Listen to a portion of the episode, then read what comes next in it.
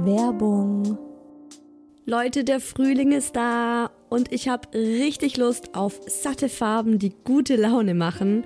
Und da kommt's wie gerufen, dass IKEA der Möbelserie Smostad ein buntes Update gegeben hat. Denn ab sofort gibt es viele neue Farben für die Fronten und Griffe der Smostad-Möbel. Smostad, vielleicht erinnert ihr euch, ich habe es schon ein paar Mal hier im Podcast erwähnt, das ist die beliebte Möbelserie, die mit dem Kind mitwächst. Also von der Komplettlösung fürs Babyzimmer mit Wickeltisch kann man das dann später umfunktionieren, den Wickeltisch zum Schreibtisch und so weiter. Also Smostad ist wirklich vom Babyalter bis zum Teenageralter hin geeignet. Und wenn man mal wieder frischen Wind im Kinderzimmer haben will, kann man dann zum Beispiel einfach die Farbe der Griffe von weiß zu orange oder gelb oder rosa oder grün ändern und zack, schon sieht das alles wieder ganz neu und fresh aus und man muss jetzt nicht groß irgendwie neue Möbel kaufen. IKEA hat stark darauf geachtet, dass die neuen Farben mit den anderen Möbeln gut harmonieren und sie sich gut miteinander kombinieren lassen. Und es ist wirklich für jedes Kindesalter die passende Farbe dabei. Und es gibt auch noch ein paar coole neue Accessoires für die Smostad-Serie, wie zum Beispiel die Box Jettebjörn für mehr Stauraum, Organizer für Schubladen oder die cleveren Haken LED Head.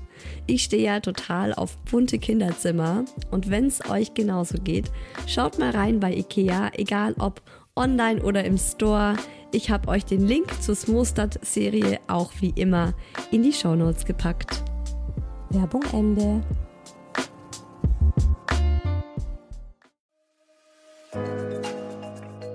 Herzlichen Glückwunsch, ihr drei.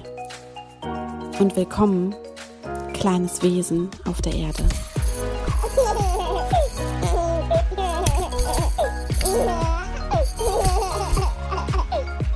Hallo, wie schön, dass ihr wieder dabei seid bei Hi Baby, eurem Mama Podcast. Heute mit dem Thema, beziehungsweise mit der Frage, sind wir gute Vorbilder für unser Kind?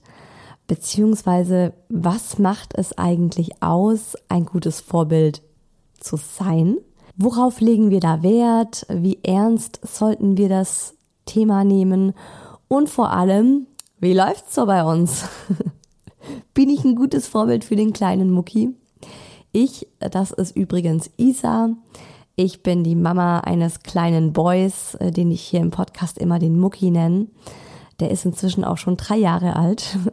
Und in Hi Baby nehme ich euch mit in meinen Mama-Alltag. Ähm, mir ist einfach wichtig, das echte Leben zu zeigen, ungeschönt und nicht immer nur die tollen Erdbeermarmelade-Momente rauszupicken, sondern einfach zu zeigen, wie es tatsächlich ist im Leben einer Mama, im Familienalltag mit all seinen Höhen und Tiefen.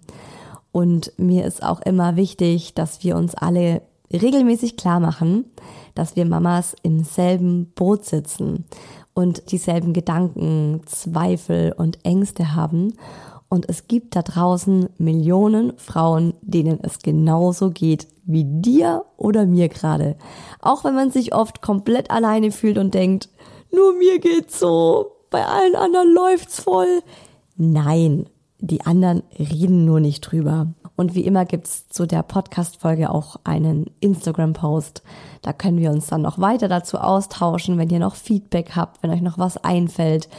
Ich fände es auch total spannend zu erfahren, was ihr euch vorbildtechnisch für euer Kind vorgenommen habt und wie es so läuft mit euren Vorsätzen. genau, und auf Instagram heiße ich isa-who else. Und in der Folge hört ihr nicht nur mich, sondern auch die coolsten Mamas weit und breit im virtuellen Kaffeeklatsch.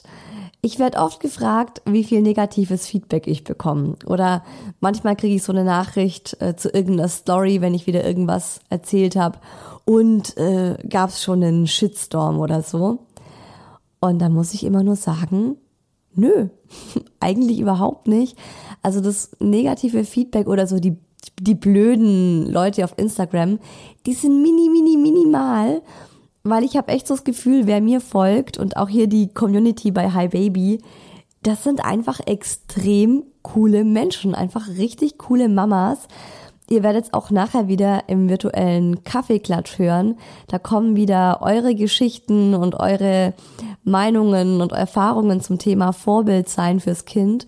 Und die sind einfach wieder so cool. Also ich wollte einfach jeder von euch so in Gedanken ein High Five geben und euch tatsächlich mal hier in mein Wohnzimmer zum Kaffee trinken einladen. Also richtig, richtig schön und deshalb hört ihr nachher natürlich auch noch ganz viele Meinungen aus der Community zum Thema, sind wir gute Vorbilder fürs Kind oder was ist uns wichtig, was wollen wir unseren Kindern vorbildtechnisch mit auf den Weg geben.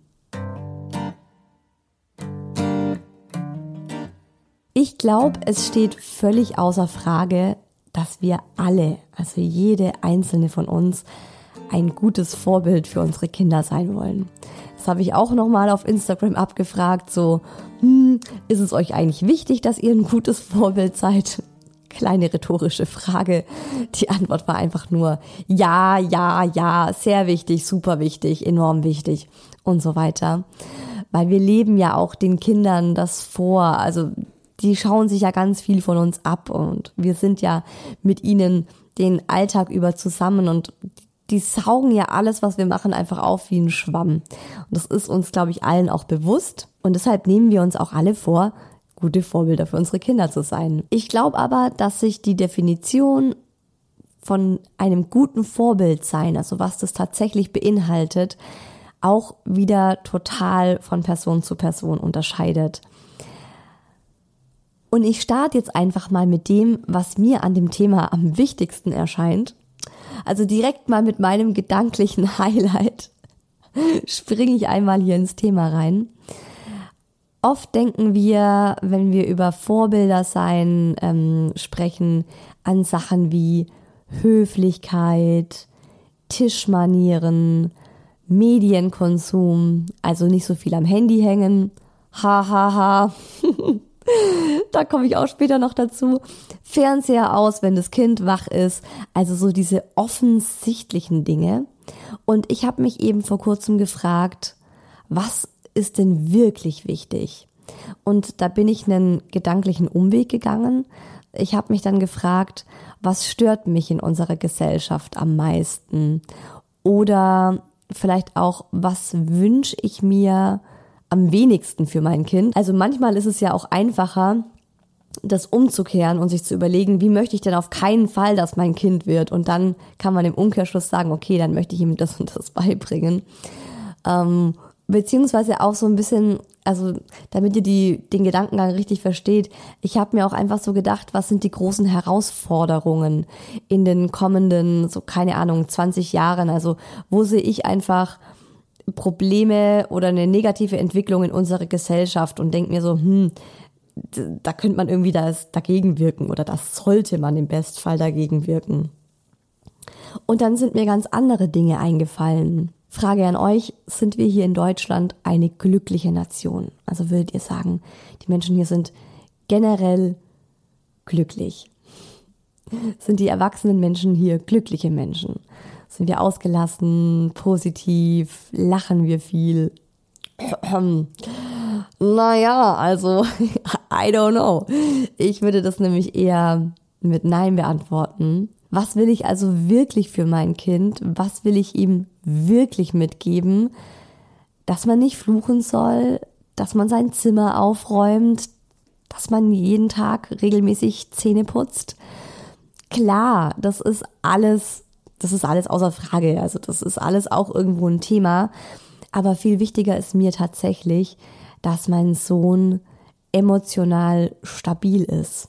Das heißt, dass er Liebe, Liebe, Liebe und nochmal Liebe als Kleinkind bekommt und diese Geborgenheit erfährt.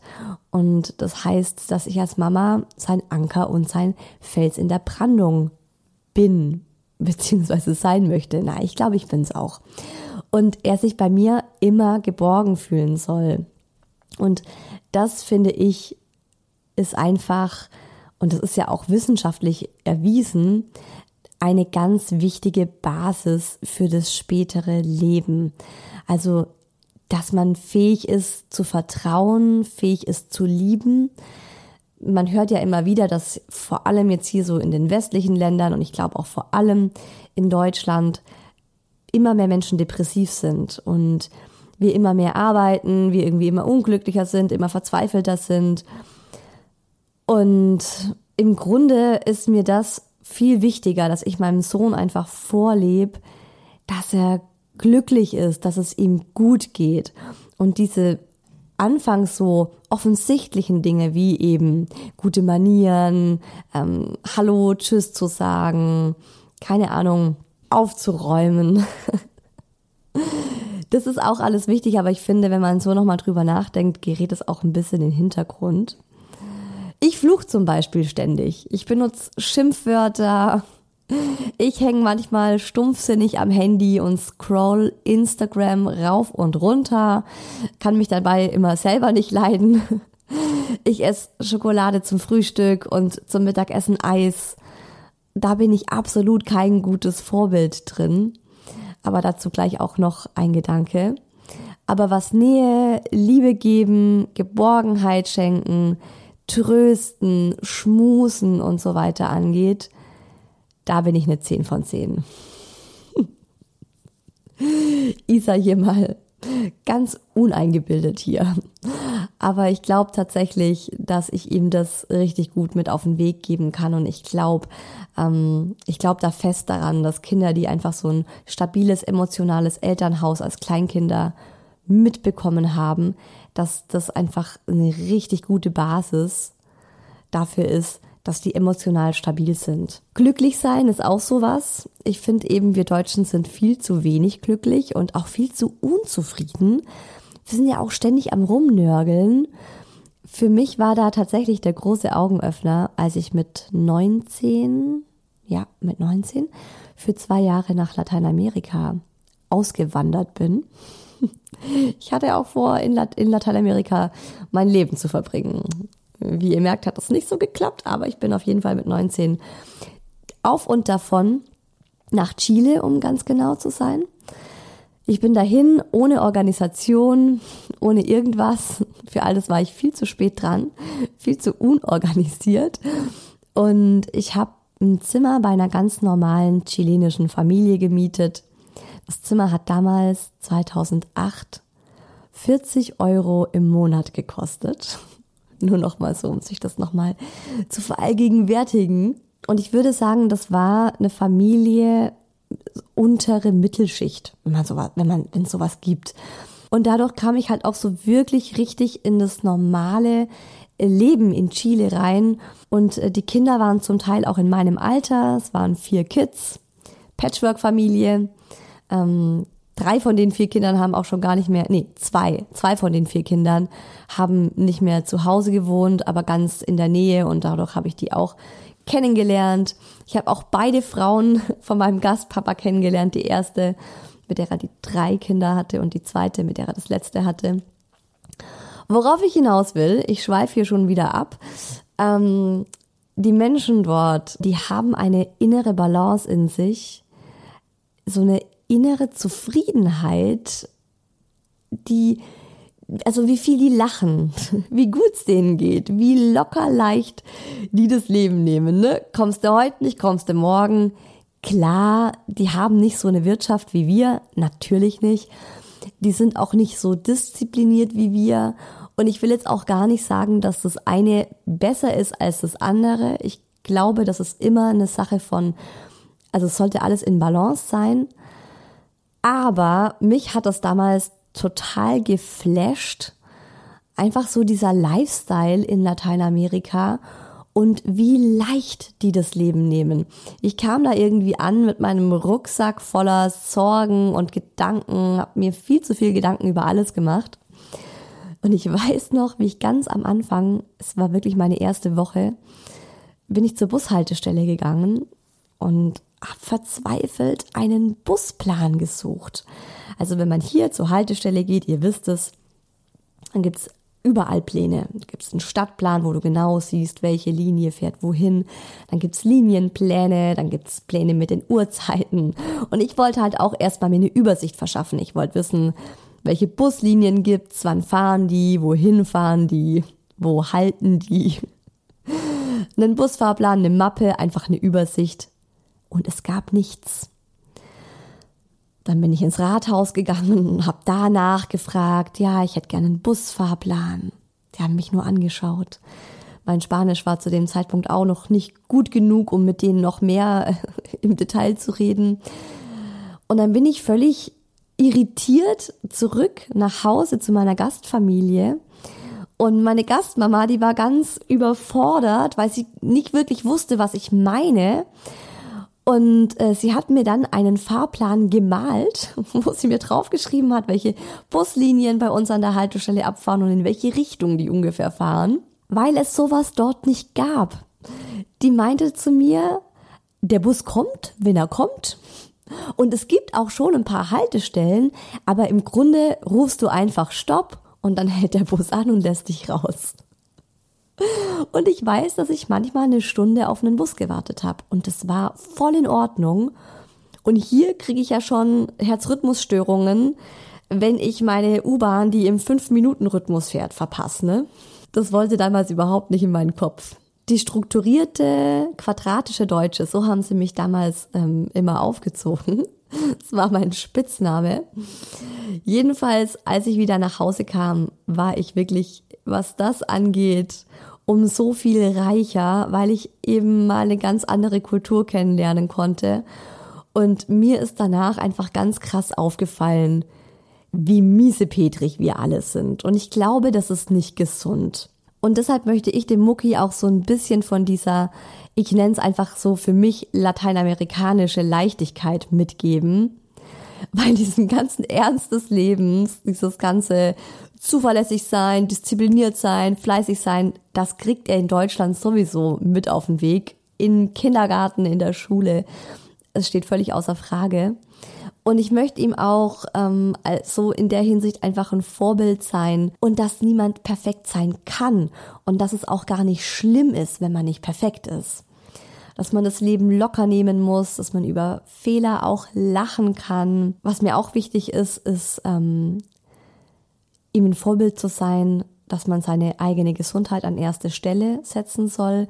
Also gerade sowas wie sich kaputt arbeiten oder über seine Grenzen hinauszugehen.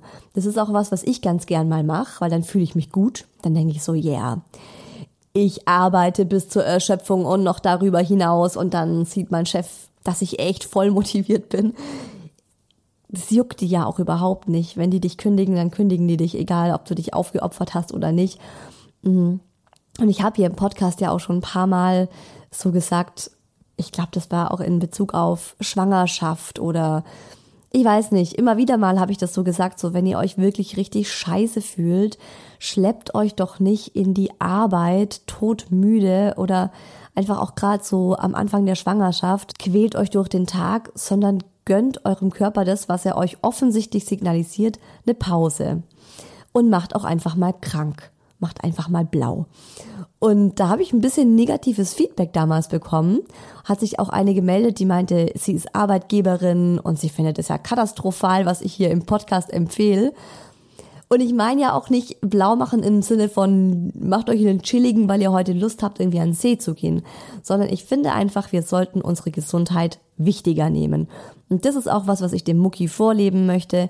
Ich möchte nicht, dass er sieht, dass ich ständig über meine Grenzen gehe und mich selber kaputt mache. Und zum Beispiel auch, ähm, keine Ahnung, ich fühle mich nicht gut, ich werfe mir eine Ibu ein und zieh's trotzdem durch. Sondern ich sag dann auch, hey, guck mal, das ist mir gerade alles ein bisschen viel.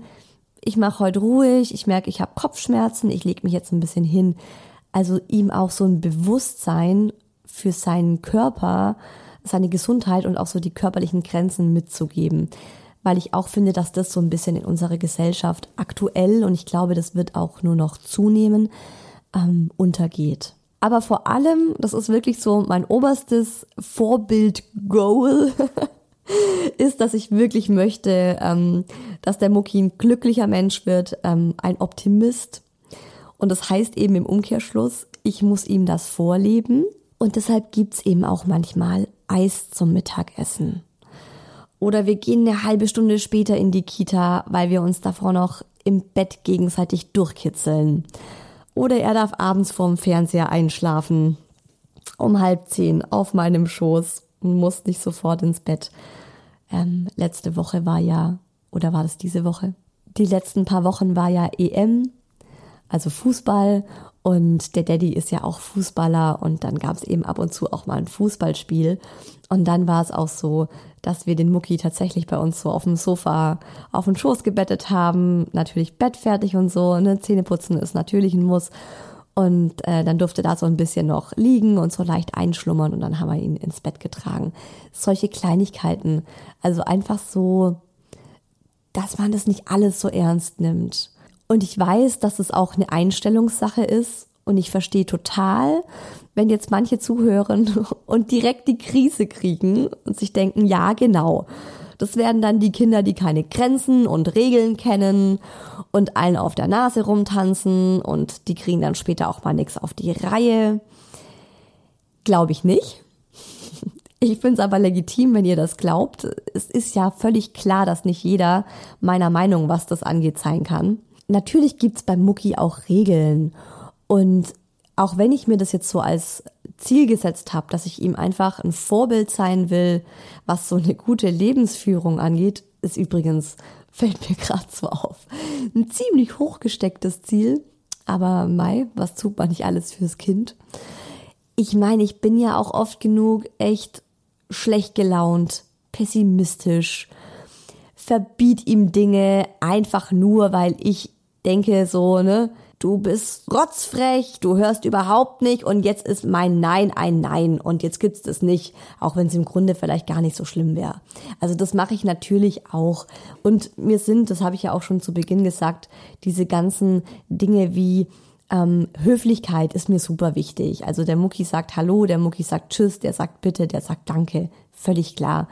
Da bin ich ihm natürlich auch ein gutes Vorbild, da achte ich total drauf. Aber weil ich auch so das Gefühl hatte, gerade so bei euren Nachrichten, dass wir uns zu sehr auf diese Sachen fokussieren, wollte ich einfach mal mit diesen ganzen anderen Geschichten starten, weil das war so der Anstoß für diese Folge eigentlich, wo ich dachte, da müsste man vielleicht auch noch mal ein bisschen drüber reden. Was mir noch total wichtig ist, ähm, vorbildtechnisch, und das wurde auch bei euch im virtuellen Kaffeeklatsch extrem oft angesprochen, ist tatsächlich die Mediennutzung, also meine Mediennutzung. Wenn der Mucki da ist, ist bei uns der Fernseher aus. In 98 Prozent der Fälle. Am Wochenende darf er 20 Minuten Bobo schauen, Bobo Siebenschläfer. Das gibt's auf Netflix, falls es euch interessiert keine, soll keine Schleichwerbung sein, aber am Ende kriege ich noch 50 Nachrichten von euch, ähm, wo wir Bobo gucken. Wir gucken es auf Netflix. Das macht er aber auch nicht jedes Wochenende. Also manchmal am Wochenende, wenn wir halt zu Hause sind, wenn ihm so ein bisschen langweilig ist, dann fällt ihm das ein und er kommt dann an und fragt, ob er Bobo gucken darf. Ich würde mal sagen, jedes dritte Wochenende ist das der Fall. Das ist tatsächlich echt wenig. Ähm, und unter der Woche gibt's auch einfach keinen Fernseher, außer an Ausnahmen. Also wenn ich krank bin zum Beispiel. Ja. Oder wenn ich einen beruflichen Notfall habe und ganz dringend noch irgendwas fertig machen muss und er jetzt nicht anders ruhig zu stellen ist. Weil ganz ehrlich, Fernseher ist ja für uns Eltern vor allem eine Methode, ums Kind ruhig zu stellen. Und ich meine es überhaupt nicht wertend, gar nicht. Ähm, es muss jedes Elternteil oder jede Eltern müssen das für sich so entscheiden und auch kein schlechtes Gewissen haben, wenn sie das so machen.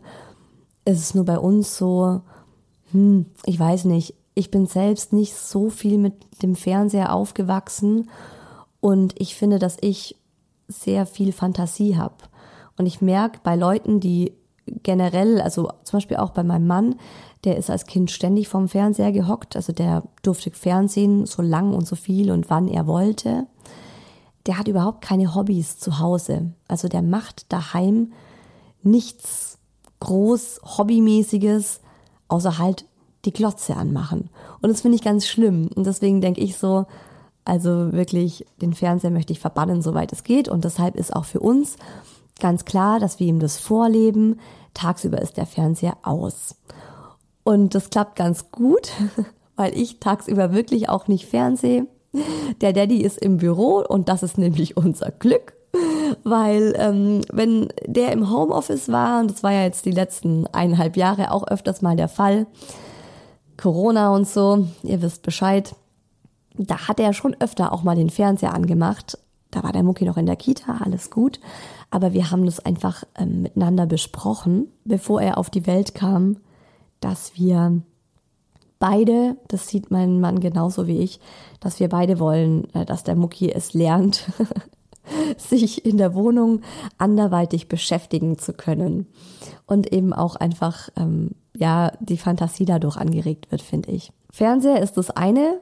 Da finde ich, klappt es wirklich gut. Können wir uns auf die Schulter klopfen, was das Vorbildsein auch angeht. Handykonsum ist das andere. Da gibt es ganz ehrlich Up und Downs. Up and Downs. Hochs und Tiefs. Genau. Ähm, es gibt einfach Phasen, da bin ich, also ich glaube, das ist auch so ein bisschen im Winter. Wenn man so den ganzen Tag in der Wohnung abhängt und vor allem halt letzten Winter und man auch so nichts wirklich machen konnte. Ah, da hatte ich mein Handy schon sehr, sehr viel bei mir. Aber ich achte da wirklich drauf. Also das ist so wirklich eine, eine tägliche Challenge für mich, ähm, den Handykonsum auf ein Minimum zu reduzieren und auch das Handy tagsüber wirklich wegzupacken. Ich habe gemerkt, es hilft total, wenn man das Handy echt weglegt. Also oft mache ich so, wenn ich heimkomme, also das Handy ist auf laut, dass man mich erreichen kann. Mm, ich habe aber alle Benachrichtigungen, also alle so Push-Mitteilungen habe ich alle ausgestellt. Das heißt, es klingelt nichts, wenn ich eine WhatsApp krieg oder schon gar nicht, wenn irgendwas auf Instagram oder so reinkommt sondern wirklich nur, wenn man mich anruft. Und dann liegt das Handy umgedreht auf äh, unserem Sekretär im Flur und das hilft total, weil dann kommt man nicht so sehr in Versuchung. Und ich finde es ähm, ganz cool, dass man ja, ich weiß nicht, wie das ist bei Android-Handys, aber bei Apple-Handys kann man ja die Bildschirmzeit, so kriegt man ja so wöchentlich ähm, einen Wochenbericht über die Bildschirmzeit. Und das hilft mir total, ich gucke immer, dass das unter zwei Stunden ist. Das ist mein Ziel. Also, dass ich täglich weniger als zwei Stunden am Handy bin. Und im Moment bin ich bei einer Stunde 50. Und wenn man bedenkt, dass ich Handy auch äh, ganz viel beruflich nutze, also viel auf Instagram mein Handy in der Hand habe, gerade auch am Vormittag, finde ich, ist das eine gute Quote. Und auch da, vielleicht könnt ihr das auch ähm, unter den Post von der heutigen Folge auf Instagram mal schreiben, weil das würde mich mega interessieren, wenn ihr bereit seid, ähm, das zu teilen, wenn ihr das teilen wollt.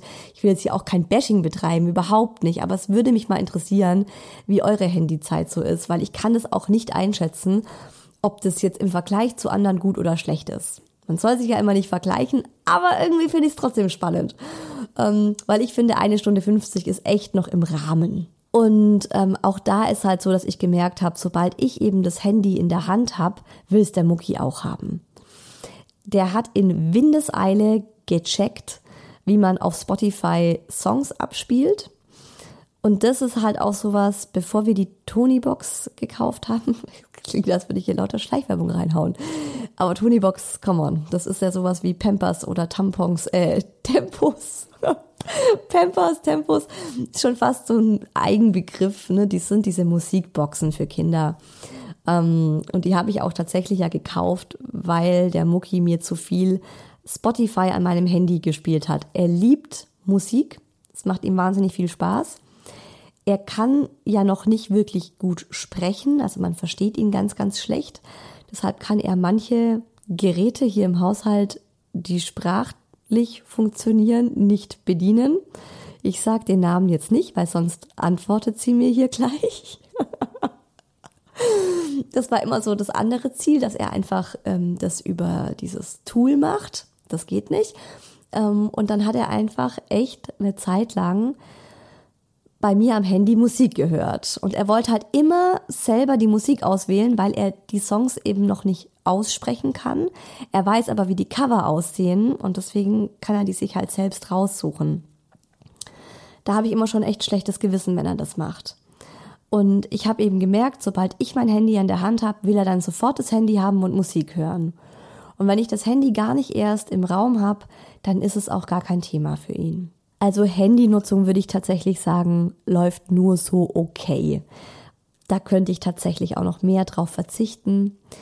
Aber ich finde eben auch, Vorbild sein heißt ja auch, dem Kind zu zeigen, dass wir Menschen sind und dass wir auch keine Roboter sind, die immer jeden Tag irgendwie 15 Minuten von 11 Uhr bis 11.15 Uhr das Handy in der Hand haben, sondern dass es auch tagesabhängig ist, dass Fehler auch völlig menschlich sind, ähm, dass wir halt auch nicht frei von Fehlern sind und sich selbst dann immer voll runterzumachen, wenn man halt doch mal was nicht vorbildlich gemacht hat, ist ja dann auch wieder ein schlechtes Vorbild fürs Kind sein, oder? Also dann wird es so ein Perfektionist und wird so richtig krampfhaft versuchen, alles immer perfekt zu machen. Will man ja dann auch nicht für sein Kind. Daher finde ich es auch total legitim, dem Kind mal zu sagen, hey, du, heute ist einfach so ein Tag, da ist die Mama ein bisschen schlapp und gelangweilt und ich will heute einfach auch mal ein bisschen auf dem Sofa liegen und auf mein Handy schauen und nichts machen. So, also jetzt ist ja der Mucki drei und jetzt finde ich, kann man ihm auch mal sowas beibringen, dass man eben auch mal eine Auszeit haben will und mal eine Pause braucht. Und dann sage ich schon auch, ja, guck, und dann nimmt jetzt die Mama das Handy und guckt, ob sie Nachrichten bekommen hat von Freundinnen. Und ich sage ihm aber dann auch schon, dass das Handy was für Erwachsene ist und nichts für Kinder. Und wenn er dann unbedingt das Handy will, dann kriegt er halt Alternativen von mir, wo ich sage, guck mal, wir gehen jetzt in dein Zimmer. Das Handy ist das Spielzeug von der Mama, das Erwachsenenspielzeug. Und wir gucken jetzt, welches Spielzeug du haben magst. Aber tatsächlich halt wirklich, das ist wirklich die Ausnahme. Und dann hänge ich auch nur so 15 Minuten oder so an meinem Handy auf dem Sofa ab. nicht irgendwie eineinhalb Stunden. Ihr habt auch noch mega die coolen Ideen und äh, voll guten Input, was Vorbildsein angeht, geliefert. Ähm, ich frage ja immer vorab auf Instagram in den Stories, was ihr für Geschichten zu den kommenden Themen habt und so weiter. Für den virtuellen Kaffeeklatsch und ich starte mal mit der ersten Nachricht. Wenn wir Arm in Arm in der Küche stehen und uns küssen und der Mini zu uns kommt, weil er mitkuscheln will, dann denke ich mir, hey, wir sind coole Vorbilder. Jetzt lernt er schon mal, dass es gut tut, sich zu zeigen, wie lieb man sich hat. Und wenn ich meinen Perioden Süßigkeiten Fressflash habe oder mir irgendwas runterfällt, weil ich schnell, schnell und ungeduldig bin, dann hat er auch mal kein so tolles Vorbild. Aber who cares? Nobody is perfect die Erkenntnis macht mich vielleicht schon wieder zu einem richtig guten Vorbild. Liebe diese Nachricht. Ja, das könnte auch ich sein. Ich saß auch neulich auf dem Küchenboden abends und habe Gummibärchen gesnackt. In der Hoffnung, der Mucki kommt nicht rein. Natürlich kam er rein. Mama! Upsi! Direkt vorm Abendessen. Scheiße gelaufen. Na, aber klar, dann habe ich ihm natürlich auch eins abgegeben. Nächste Nachricht. Rasten wir nicht alle mal aus und verlieren kurz die Beherrschung? Diesen kleinen Wesen Vorbild zu sein, ist nicht immer leicht. Da schnappt man sich am Frühstückstisch doch mal schnell das Handy oder schaut doch mal eine Runde Fernsehen, wenn das Kind spielt. Aber irgendwie sind wir es eben dann doch. Mama und Papa gehen lieb miteinander um. Papa macht auch mal Dinge, die sonst Mama macht. Das sind diese Dinge, die ich wichtig finde. Ich glaube, wenn man sein Bestes gibt, ist man schon Vorbild genug. Das finde ich noch einen ganz tollen Punkt. Ähm, eine vorbildliche Arbeitsaufteilung, also Gleichberechtigung dem Kind vorleben.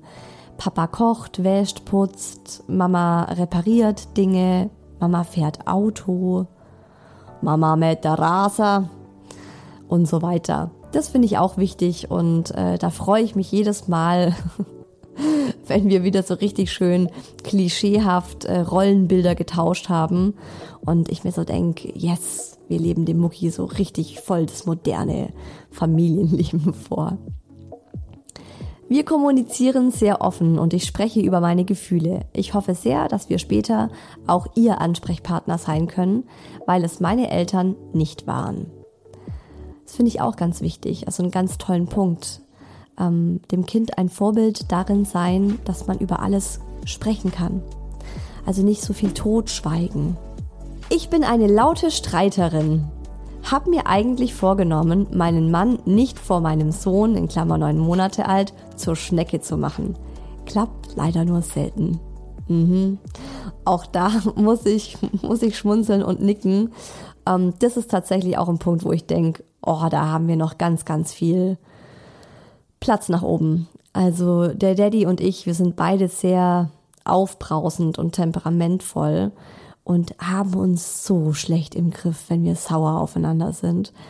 Und ich denke mir so oft, das sollte ich besprechen, wenn der Mucki schläft oder wenn er gerade nicht da ist. Aber es geht einfach nicht, es geht einfach durch mit mir. Deswegen kann ich das sehr gut nachvollziehen. Ich finde, da ist es halt vor allem auch wichtig, ähm, wenn das das Kind dann mitbekommt, dass man das auffängt danach und nochmal so ein bisschen aufarbeitet. Also das ist dann bei mir oft so, dass ich danach wieder zum Mucki hingehe und sag, hey, jetzt haben Mama und Papa mal kurz gestritten, gell, jetzt waren wir mal laut, aber guck, wir haben uns schon wieder lieb und es ist schon wieder vorbei. Und es war jetzt auch blöd, dass wir so laut waren, gell. Und dann sagt er auch ja. Ähm, und er freut sich dann, dass wir uns wieder lieb haben. Und ja, also das ist, natürlich ist das nicht cool, aber ja, nobody is perfect. Man sollte auf jeden Fall dran arbeiten. Je älter die Kinder werden, desto mehr nimmt's die ja dann auch mit, wenn die Eltern wirklich vom Kind streiten. Ist wirklich blöd. Aber ja, das kenne ich tatsächlich von uns auch.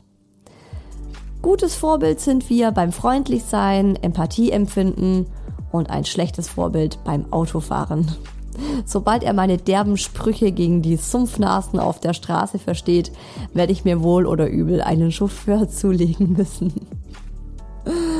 Ah, so lustig, ey. ey. Ohne Witz. Also eure Nachrichten diesmal sind so cool. Ähm, irgendwie auch so ehrlich und es tut auch so gut zu merken, schau, denen geht's genauso. Das kenne ich auch. Oh, vor allem der Daddy ist ein krasser Flucher beim Autofahren. Oh, richtig krasser Flucher. Das Schlimme ist, er sagt tatsächlich ähm, total gerne das Schimpfwort Hurensohn. Geht gar nicht, ne? Geht gar nicht. Und ich sag's ihm immer. Ich sag mir, hey, der Mucki. Naja, der Mucki hat sich auch schon von uns ähm, du Opfer ab, abgeguckt. Das kann er sagen. Und wenn er auf jemanden sauer ist, dann sagt, oder einfach so, wenn jemand was macht, was er nicht so cool findet, dann sagt er jetzt immer zu denen, du Opfer. Oh Mann! Und eigentlich muss ich mich totlachen, aber eigentlich darf ich nicht drüber lachen. Ja. Ich bin Sozialpädagogin, arbeite in einer heilpädagogischen Schule und muss mich manchmal so zusammenreißen, meinen Jugendlichen kein High Five zu geben für ihre Aktionen da ich genauso war. Musste auch schon zum Zimmer raus, um nicht gleich loszulachen. Später wieder rein und dann ein ernstes Wörtchen mit dem Kind reden. Bin aber auch der Meinung, dass ich als Erwachsene mir auch mal ein Schimpfwort rausnehmen darf. Deklariere das dann auch genauso. Finde es wichtiger, konkurrent zu sein und auch ehrlich dazu zu stehen, wenn man kein gutes Vorbild ist. Werte, die ich meinem Sohn vermitteln möchte, haben weniger mit dem klassischen Vorbild zu tun, zum Beispiel Toleranz, Gleichwürdigkeit und Empathie. I feel you. Also manchmal möchte man auch einfach, da kommt so das eigene kleine freche Kind wieder raus. Und da muss man sich zusammenreißen, vor allem wenn man natürlich Sozialpädagogin ist. Oh, ich finde es so sympathisch, dass du dann zur Türe rausgehst, um zu lachen und dann wieder mit ernster Miene reingehst und dem Kind eine, eine, eine Predigt hältst. Mm, und auch diese Vorbilder, also deine, deine Vorbildrollen in puncto Toleranz, Gleichberechtigung, Empathie, finde ich ganz toll. Vorbilder sind super wichtig für Kinder, denn eine Form des Lernens ist ja das Lernen am Modell. Dabei ist man auch Vorbild, wenn man es vielleicht gar nicht beabsichtigt. Mhm. Denn die Kleinen schauen genau, was man wie tut und machen es dann oft genauso nach. Beispiel, meine Schwester ist hochschwanger und meine Nichte macht jetzt immer nach, wie sie geht. Sie streckt den Bauch raus und watschelt. So lustig. Kinder machen ja auch so die Redewendungen von Eltern nach oder die Mimik oder so Wörter. Und ich merke dann oft erst am Mucki, dass ich das selber mache, weil ich denke mir so, hä, woher, woher weiß er das? Warum macht er das? Und es ist so lustig, wenn mir dann klar wird, dass er das von mir hat. Da kann ich mich manchmal auch wegschmeißen. Ich finde es wichtig, dass man auch einfach authentisch ist. Ich muss mich nicht verstellen, nur um meinem Kind etwas vorzuleben, was ich selbst nicht bin. Bei mir zum Beispiel das Fluchen. Ich kann es nicht abstellen und ich will auch nicht. Es ist mein Ventil und ich finde es okay, auch mal Scheiße zu sagen, wenn mir die Einkaufstüte reißt, während ich über den Fußgängerstreifen gehe. Macht mich ja nicht zu einem schlechten Menschen. Das Kind soll vielleicht einfach sehen, wann das okay ist und wann auch nicht. Das finde ich auch ein guter Punkt. Wann ist es okay, auch mal Scheiße zu sagen und wann nicht? Und ähm, ja, ich bin da genauso, eben, das habe ich ja vorhin schon mal gesagt zu Beginn. Ich ähm, benutze relativ häufig Schimpfwörter. Gerade sowas wie Shit. Oh Scheiße, oh Mist, oh Shit. Sowas sage ich ganz oft. Und wir haben aber auch Freunde, die da total allergisch dagegen sind und halt dann auch ähm, zu uns immer sagen, also die haben zwei kleine Kinder. Wir waren bei denen, da hatten wir den Mucki noch nicht. Und da haben wir halt auch was erzählt und wir waren halt so mitten in der Geschichte und äh, ich habe dann auch gemeint so, oh Mann, und dann ist mir das passiert und ich nur so scheiße. Und die beiden gucken mich an. Und der kleine Sohn, ich glaube, der war so zweieinhalb, drei, scheiße sie hat das S-Wort gesagt. Und dann die Eltern nur so, oh, Isa, das ist hier bei uns verboten. Und ich dachte mir nur, oh Gott, ey, scheiße. oh Gott, scheiße. Oh, ich habe scheiße gesagt. Oh nein, scheiße. Ja, ich gehe jetzt lieber. Muss man natürlich respektieren, wenn andere das nicht wollen, ganz klar. Aber es rutscht einem so häufig raus.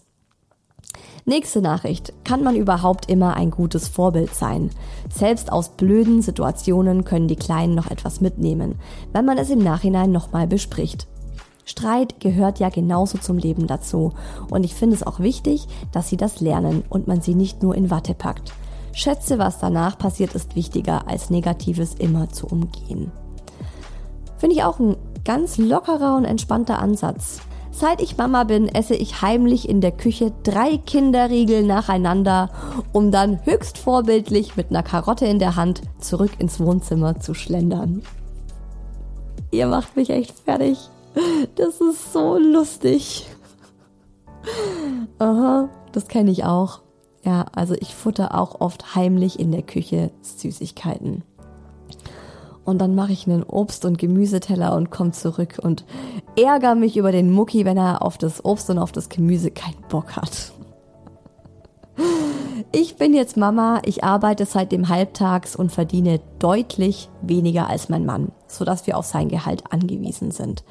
Wie schaffe ich es, meiner Tochter zu vermitteln, wie wichtig Unabhängigkeit gerade für Frauen ist, wenn ich an dem Punkt gefühlt komplett scheitere? Uff, ja, das ist ein Punkt. Habe ich keine Antwort zu. Habe ich selbst ein großes Fragezeichen. Ja, also das ist tatsächlich, also das ist tatsächlich, was ich glaube, so wirklich Gleichberechtigung vorleben. Wisst ihr, wir können es halt noch nicht so gut vorleben, weil es einfach noch nicht Realität ist. Gleichberechtigung ist noch kein, noch kein Standard bei uns in Deutschland. Und die Mamas nehmen zum Großteil die Elternzeit. Ich bin mal gespannt, äh, wie es bei uns wird, wenn Baby Nummer zwei dann eventuell mal kommen sollte. Weil da habe ich mir vorgenommen, da werden wir ein bisschen was anders machen, sagt man mal so. Könnt ihr schon mal gespannt drauf sein. Äh, da muss ich aber selber noch überlegen. Oh Gott, ja, großes Thema. Nee, da mache ich mal eine extra Folge zu, wenn es soweit ist. Wenn unser Sohn uns mal wieder an den Rand der Geduld bringt in seiner Trotzphase, gleichzeitig der Job sehr anstrengend ist und sowieso der normale Alltagswahnsinn los ist, dann kann ich auch mal sehr laut, unfair, ungehalten und genervt sein. Und wundere mich dann über dieselben Wutausbrüche bei meinem Kleinen. Es ist schwer und doch versuchen wir alle unser Bestes. Das ist auch ein riesengroßer Punkt, wenn ich mal eine richtig blöde Woche habe oder einfach echt gestresst und genervt bin und eben auch in dieser Hinsicht das dem Mucki vorlebe, dann färbt es auch super schnell auf ihn ab. Also er übernimmt ja auch ganz oft Gefühlszustände, könnte man sagen. Also wenn ich schlecht drauf bin, ist er auch schlecht drauf. Und das ist dann auch wiederum ein guter Spiegel, wenn man merkt, oh, das Kind ist irgendwie total unausgeglichen. Hm, maybe ich bin das auch. Die Vorbildfunktion als Mutter ist etwas, worüber ich mir vor dem Mama-Dasein so gar keine Gedanken gemacht habe. Jetzt übt sie tatsächlich sogar etwas Druck auf mich aus und bringt mich zum Grübeln, ob ich für mein Kind eine bessere Version von mir selbst werden muss. Da ich eine Tochter habe, ist es mir besonders wichtig, ihr ein starkes Frauenbild zu vermitteln. Ich bemühe mich oft noch mutiger, selbstbewusster aufzutreten und ihr zu zeigen, dass es wichtig ist, als Frau für sich und die eigenen Bedürfnisse einzustehen. Das ging mir genauso. Also ich habe mich am Anfang auch echt gestresst mit dem Vorbildthema und habe auch versucht, mich so äh, zu ändern, gerade was zum Beispiel die Ernährung angeht. Also ich bin halt einfach jemand, ich esse extrem gerne und viel Süßkram. Ich brauche das einfach. Und es ist auch nicht so, dass ich irgendwie schlechte Haut habe oder Übergewicht und irgendwie aus medizinischen Gründen äh, das sein lassen sollte, sondern mir geht's voll gut damit und deswegen mache ich das halt auch weiter so. Und da habe ich mir am Anfang einen Riesenkopf gemacht, wie ich das machen soll mit dem Mucki und weil ich das nicht will und viele Gedanken gemacht. Ähm, und ich habe auch bei manchen eben gesehen, dass die ja dann selbst so Süßkram essen oder auch so Kuchen dann essen und dem Kind dann halt eine Reiswaffel hinstrecken und sagen, aber du kriegst das nicht. Das finde ich zum Beispiel total blöd. Also das finde ich fies dem Kind gegenüber, weil das Kind das ja noch nicht checkt, dass das eigentlich ein Schutz ist und was Gutes für das Kind, sondern es denkt sich, die Mama will mir nichts von dem leckeren Kuchen geben, die will den für sich allein. Und da bin ich inzwischen auch einfach ein bisschen lockerer geworden. Aber ich habe mich, glaube auch zum Besseren geändert durch den Mucki. Also es war schon Anspuren auch für mich, nochmal so ein bisschen die Ernährung in einen positiveren Bereich zu kurbeln und ähm, gerade auch sowas wie Obstteller. Also wenn ich sehe, wie, wie viel Obst und Gemüse die anderen Kinder so im Alltag kriegen, da ist halt Standard, dass immer irgendwo ein Obstteller oder ein Gemüseteller steht und jetzt nicht nur einfach so ein Apfel und eine Paprika, sondern eben schön zugeschnitten, in mundgerechten Häppchen, toll arrangiert oder so. Das ist auch so ein Thema, da, da immer wieder fällt es mir ein und dann fühle ich mich ganz schlecht und denke mir, Mist, scheiße, mal wieder.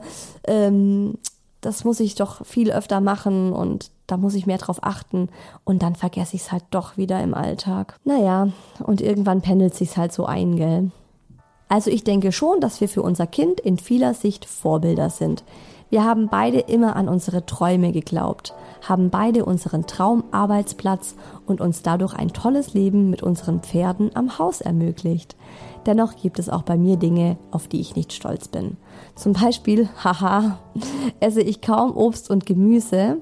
Natürlich darf er trotzdem alles kosten und ich biete es ihm, glaube noch einmal öfter an, damit es bei ihm nicht so wird wie bei mir. Außerdem muss ich mich echt zusammenreißen, während des Spielens nicht aufs Handy zu gucken. Für Notfälle finde ich das okay, aber ich möchte ihm nicht vorleben, dass Mama den ganzen Tag vor dem Handy hängt. Ja, kenne ich sehr gut. Ich sag meinem Sohn immer, er soll langsam essen, esse aber selbst so schnell, dass ja nichts mehr auf meinem Teller ist, wenn er fertig ist, damit er mir nichts klauen kann. Wie lustig ist denn das? Oh, ist das geil. Also bei mir ist es gerade andersrum. Ich esse immer so langsam, dass falls der Mucki doch noch Hunger hat, dass ich ihm was abgeben kann. Erst, wann war das? Vorgestern Gut, das ist jetzt wieder das klassische nicht vorhandene Vorbild sein. Es gab Eis. Mucki wollte unbedingt Eis und ich dachte mir, boah, ich habe auch Bock auf Eis. Also komm, wir essen Eis. Nach der Kita nach Hause gekommen, haben wir Eis gegessen. Ich habe aber auch extra mir eine kleine Portion gemacht. Normal würde ich mir so fünf Kugeln auf den Teller hebeln, wenn ich zu Hause Eis esse. Ähm, hab dann, hab dann genauso wenig genommen wie der Mucki und ihm hat's halt mega gut geschmeckt und er hat so schnell gegessen, dass er vor mir fertig war. Und ich wollte das Eis unbedingt auch und ich hatte ja echt selber nur so eine Mini-Portion. Und dann habe ich schon genau gewusst, was passieren wird. Ich wusste schon, als er zu zwei Drittel fertig war, wusste ich schon, ja, ja, der wird jetzt den Rest von meinem Eis kriegen, weil ich werde es nicht übers Herz bringen, das Eis jetzt aufzuessen und zu wissen, dass er noch mal was will. Und genau so war es dann. Und es sind dann so die Momente, wo man dann so dü, dü, dü, am liebsten heulen würde. So, oh mein Eis. Aber ich finde es sehr cool, dass es Mamas gibt, die das wohl auch genau umgekehrt machen und es hinkriegen. Sollte ich mir vielleicht auch mal öfter vornehmen. Einfach mal schneller essen als der Mucki. Ups, gibt leider kein Eis mehr von der Mama. Ich bin Erzieherin und weiß, wie wichtig die Vorbildfunktion ist. Mir war es besonders wichtig, dass mein Sohn weiß, dass es Grenzen gibt. Nein, Stopp und so weiter.